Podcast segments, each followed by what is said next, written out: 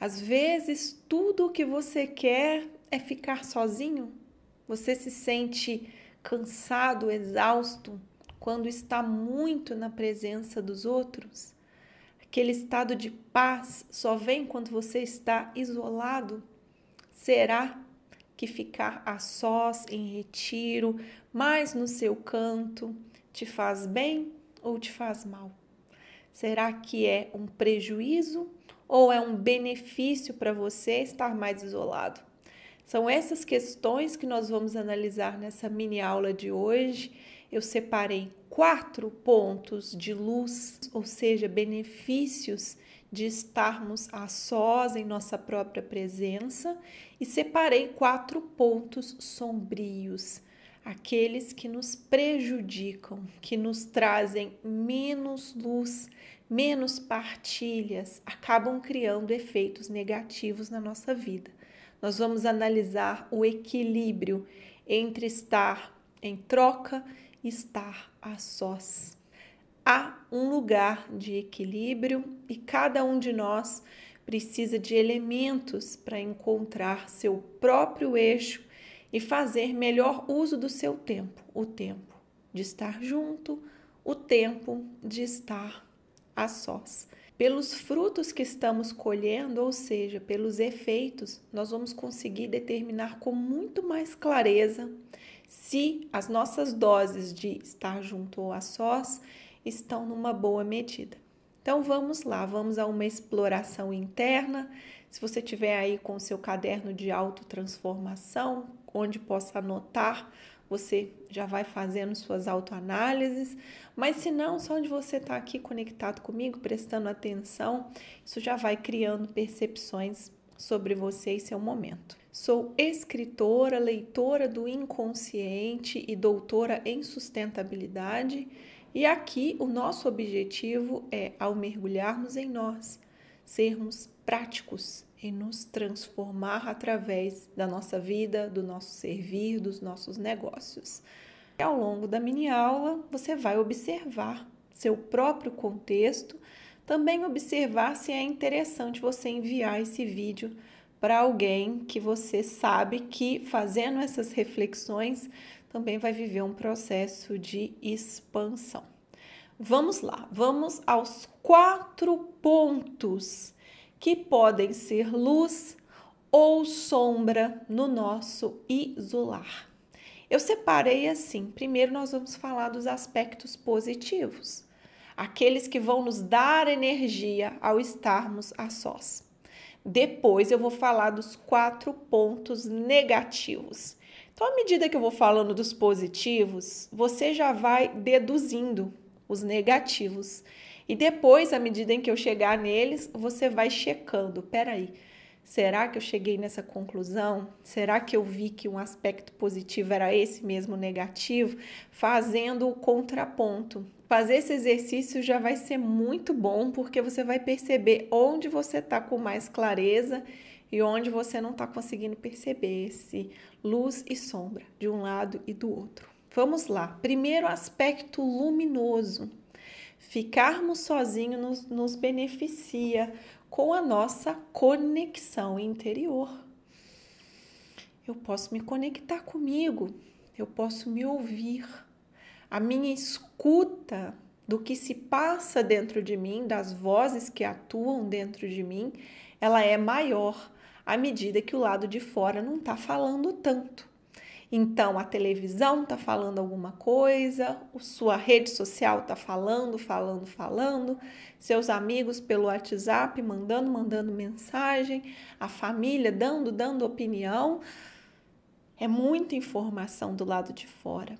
Quando eu estou a sós, eu tenho a oportunidade luminosa de me escutar, de entrar em conexão comigo, e de ir criando um espaço em que, mesmo estando com os outros, eu desenvolvendo essa capacidade de conexão interna, mesmo estando com os outros, eu vou conseguindo manter essa conexão interna. Só que o treino começa sozinho, que é um estado meditativo, contemplativo, um observador interno que vai se ativando cada vez mais à medida que eu vou dando espaço de conexão. Então, criar esses espaços a sós é o único modo de desenvolver esse observador interno que tende a estar ativo à medida em que ele vai se desenvolvendo, também em situações que estamos em partilha. Mas eu preciso começar assim dando lugar de conexão enquanto estou a sós. Um segundo ponto luminoso de benefício de estarmos a sós é exatamente haver menos estímulos. Imaginem aí esse gráfico, né? Aquele gráfico do batimento cardíaco. Quanto mais estímulos nós temos, mais processamento de novas informações, novos conhecimentos que chegam. Em nenhum momento esse gráfico está assim, tá? Totalmente zerado. Isso caracteriza morte. Esse gráfico não zera nunca, nunca. Nós, como seres eternos que somos, esse gráfico sempre vai estar tá com novas entradas acontecendo. Só que quando eu estou cercada, com, cercada de muito material, o gráfico faz isso. Por quê? Ó, quanta coisa eu tenho que processar à medida que entra muito elemento novo. É? Picos maiores. Quando eu estou a sós, não é que zera, mas diminui o ritmo, porque eu estou lidando com bagagens que já estão aqui. Eu estou lidando com o que está dentro de mim já num estado é, que ele se encontra. Nunca para, por quê? Porque eu estou sempre processando também o que está dentro de mim. Só que para eu conseguir processar o que está dentro de mim, eu preciso desses respiros. São intervalos menores. Eu baixo um pouco a frequência das entradas e aí eu consigo aumentar uma frequência interna. Então, o lado de fora com menos, o lado de dentro consegue caminhar por mais lugares. E daí nós vamos ao terceiro aspecto luminoso de estarmos a sós, que é exatamente a oportunidade de eu organizar as bagagens internas. Se eu tenho um tempo, é um time ou pausa, se desse para dar uma pausa no mundo, seria excelente mas não dá para dar uma pausa. Você tem que organizar com o carro andando mesmo. A vida tá ali no trilho e você tem uns tempinhos de respiro, de conexão interna para organizar tudo que está aí dentro. É como tirar o dia para colocar as roupas no cabide, organizar as gavetas. É como tirar o dia para dar uma varridinha na casa. Então, o ideal é nem deixar acumular. Todo dia a gente vai ali e dá uma organizada, dando nome aos medos, entendendo as dificuldades, olhando para aquilo que foi vivido e observando as nossas reações, percebendo: opa, peraí, o que, que foi isso aqui que eu senti? O que, que foi isso aqui que eu disse? Como que eu fiquei depois que isso e isso aconteceu? Eu vou analisando o que tem dentro de mim e dando ordem. Vou criando, inclusive, métodos para organizar esse mundo interno. Que se eu vou só deixando, vou deixando, vou deixando, vira uma bagunça das grandes. Isso que um processo terapêutico faz por nós, não é? O processo terapêutico ele nos ajuda na ordenação, mas mesmo um processo terapêutico, ele não pode ser feito somente a depender de uma outra pessoa. Nós precisamos desenvolver uma capacidade de autoanálise, de autorreflexão e principalmente de auto-organização interna. Nossa maturidade vai sendo ampliada a partir dessa capacidade. Sim? E um quarto ponto é o nosso estado de completude. Quando eu tô comigo mesma, sem depender que alguém me diga alguma coisa, que alguém sorria para mim, que alguém me dê um parabéns, eu preciso aprender a ser uma boa companhia para mim mesma. No final das contas, nós seremos nossa companhia do início ao fim dos tempos. Então é muito bom que a minha companhia possa me satisfazer. Esse estado de completude é um estado de paz com a minha própria presença. Eu não preciso me inquietar por estar a sós comigo mesma, que é muito diferente de achar que nós estamos soltos e a sós no mundo. Não estamos, estamos sempre interconectados, mas estando a sós comigo e me sentindo completa, eu posso finalmente vivenciar o que os grandes mestres sempre nos dizem, que é todas as respostas estão aí dentro de você. Então, para eu sentir que realmente essas respostas estão dentro de mim, eu preciso vivenciar essas quatro etapas luminosas: conexão interna, respiro? Acalmando as demandas, organizando, entrando em contato comigo e me sentindo completa. É claro que as respostas que eu preciso estão dentro de mim. Sou eu mesma que vou lá coletar. É, isso faz com que eu desenvolva a minha maturidade e minimize o meu estado de carência. Então, aqui estão nossos quatro pontos luminosos. Mas nada nessa vida é somente luz. Tudo em exagero vai criar desarmonias. A dose da medicina é que vai determinar se nós temos um remédio ou se nós temos um veneno. E sim, os isolamentos podem ser grandes venenos. E é chegar à conclusão: peraí, será que eu tenho um veneno ou será que eu tenho uma medicina? O nosso objetivo aqui é conseguir chegar nessa conclusão. Para isso, nós precisamos dos quatro pontos de sombras ou quatro pontos negativos de ficarmos tão a sós assim. Então não adianta você só assistir os quatro pontos de luz e ficar achando que ai, minha vida tá toda ótima, graças a eu ficar bastante a sós. Pelo contrário, vai dar ruim, vai dar muito ruim.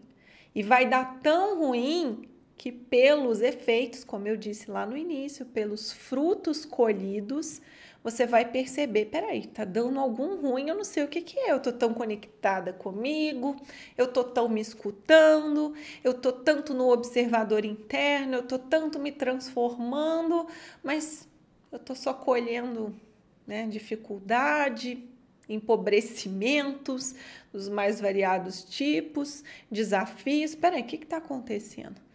E aí entram os quatro pontos negativos de ficarmos a sós, muito mais do que deveríamos. E já vou deixar o recado que durante esse ano, no carnaval, eu vou já lançar um retiro de inscritos e só vou indicar para quem realmente está precisando se retirar, porque se as suas doses de isolamento estão muito altas, não recomendo fazer retiro, nem comigo, nem com ninguém. Você precisa, pelo contrário, não é se retirar, é se expor às trocas. Vamos checar então os quatro pontos de não produção de luz ou produção de escuridões, graças a estarmos isolados. Primeiro ponto, que é o contrário, é a ponte oposta é, é o outro lado da moeda, lá daquela conexão interior que eu falei lá atrás. Aqui o que, que acontece? Ao invés de você tirar um tempo para ouvir a sua voz, estar em conexão, você só quer ouvir a sua voz. É o que o Osho chama de estar em si mesmado. Eu só quero a minha voz. Quero mais a voz de ninguém. Inclusive, minha voz é ótima, é maravilhosa. Aí eu só quero ali, ó ai, ficar nas minhas criações internas. Eu não quero nem que o outro me interrompa dessa criação interna que eu estou fazendo. Então, isso não é benéfico. Né? Só ouvir a nossa voz não nos beneficia, não cria mais vida na nossa vida. Pelo contrário, acaba criando um empobrecimento das várias referências que nós podemos ter que nos conecta ao segundo ponto. Como eu disse lá no lado luz, o que, que nós tínhamos de luz? nós tínhamos minimizar um pouco esse tanto de influência que chega de fora. São muitos canais, são muitas aberturas, é muita coisa entrando, entrando, entrando. Só que também, se eu crio aqui, ó, um isolamento tão grande, o que que vai acontecer? Eu não vou trocar. Não vai mais ter entradas no meu sistema, eu vou estar sempre com o sistema com os mesmos elementos, então eu não expando, porque não há elementos novos entrando. Então, sim, eu preciso me expor a novos elementos, a novas referências, a novos mundos, e eu só consigo fazer isso saindo do meu isolamento. Um terceiro ponto sombrio, que vai ser o contraponto lá com aquela organização interna, em que eu vou ordenando, que eu vou dando nome, vou deixando o mundo interior mais bem categorizado, como se os armários, as gavetas estivessem bem arrumadinhos. Ah, isso aqui é isso aqui, isso aqui eu conheço. O que, que vai acontecer? Você vai ter tanta vontade de deixar esse mundo interno arrumado todo o tempo que você já vai pedir para nem mexerem nele. E isso não é possível. A vida vai criar bagunças. Eu tinha uma amiga, faleceu há pouco tempo, a Carminha. Ela entrava no meu carro e dizia: Que carro cheio de vida! Ela queria dizer: Nossa, tá bagunçado, né? cheio de sujeira no chão, o porta-luva nem cabe minhas coisas. Eu ficava, eu ficava rindo com ela. Mas ela queria dizer: Tá bagunçado. A vida vai bagunçar. Se você está na vida, vai bagunçar. Vai vir um tsunami de algum lugar, vai vir uma ventania em algum momento, vai vir um terremoto aqui e ali. Vão vir dificuldades e não dá para você tentar evitar a vida. Então, o ponto sombrio aqui é você querer deixar tudo estático, que o mundo pare. Qual é o maior risco aqui dentro? É o de você não executar os seus planos.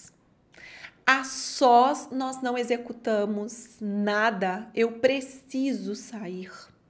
Para eu executar qualquer plano, eu preciso sair do meu mundo interno. A execução acontece lá fora. A execução não acontece aqui dentro de mim.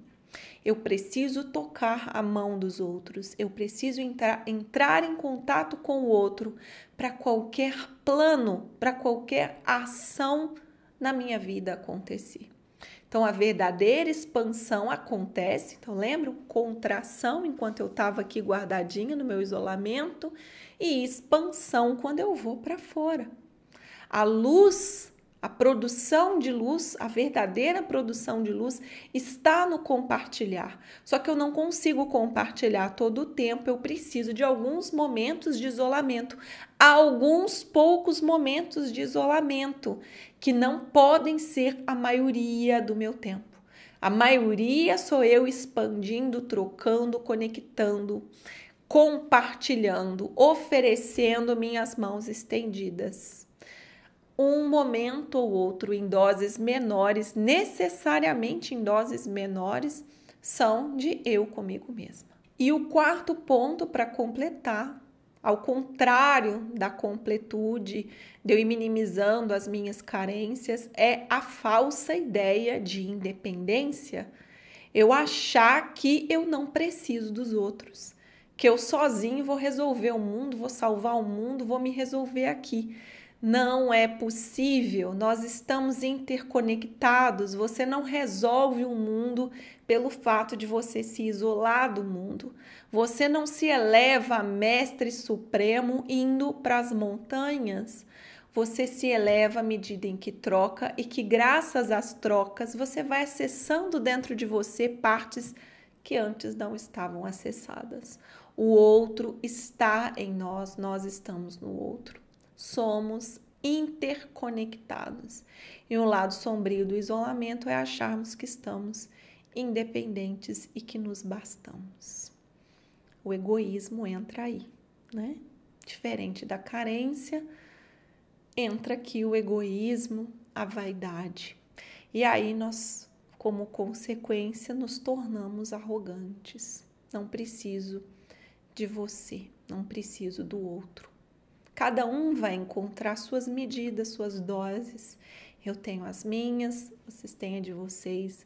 Nós temos o poder de selecionar com quem eu quero compartilhar, onde eu quero estar agora, como eu quero compartilhar. Nós não precisamos participar de tudo, nós precisamos escolher qual é o modo como eu compartilho, qual é o modo como eu me comunico, como eu reajo melhor, como eu produzo mais energia. Eu preciso fazer da minha vida um laboratório para eu ir ganhando confiança de estar cada vez mais a sós de um jeito que me beneficia e cada vez mais em troca de um jeito que me beneficia.